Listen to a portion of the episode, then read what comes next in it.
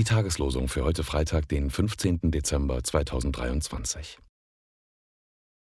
Die mit Schiffen auf dem Meere fuhren und des Herrn Werke erfahren haben und seine Wunder im Meer, die sollen dem Herrn danken für seine Güte und für seine Wunder, die er an den Menschenkindern tut. Psalm 107, Vers 23. Als wir gerettet waren, erfuhren wir, dass die Insel Malta hieß. Die Leute da erwiesen uns nicht geringe Freundlichkeit, zündeten ein Feuer an und nahmen uns alle auf. Apostelgeschichte 28, Verse 1 und 2. Die Losungen werden herausgegeben von der Evangelischen Brüderunität Herrnhuter Brüder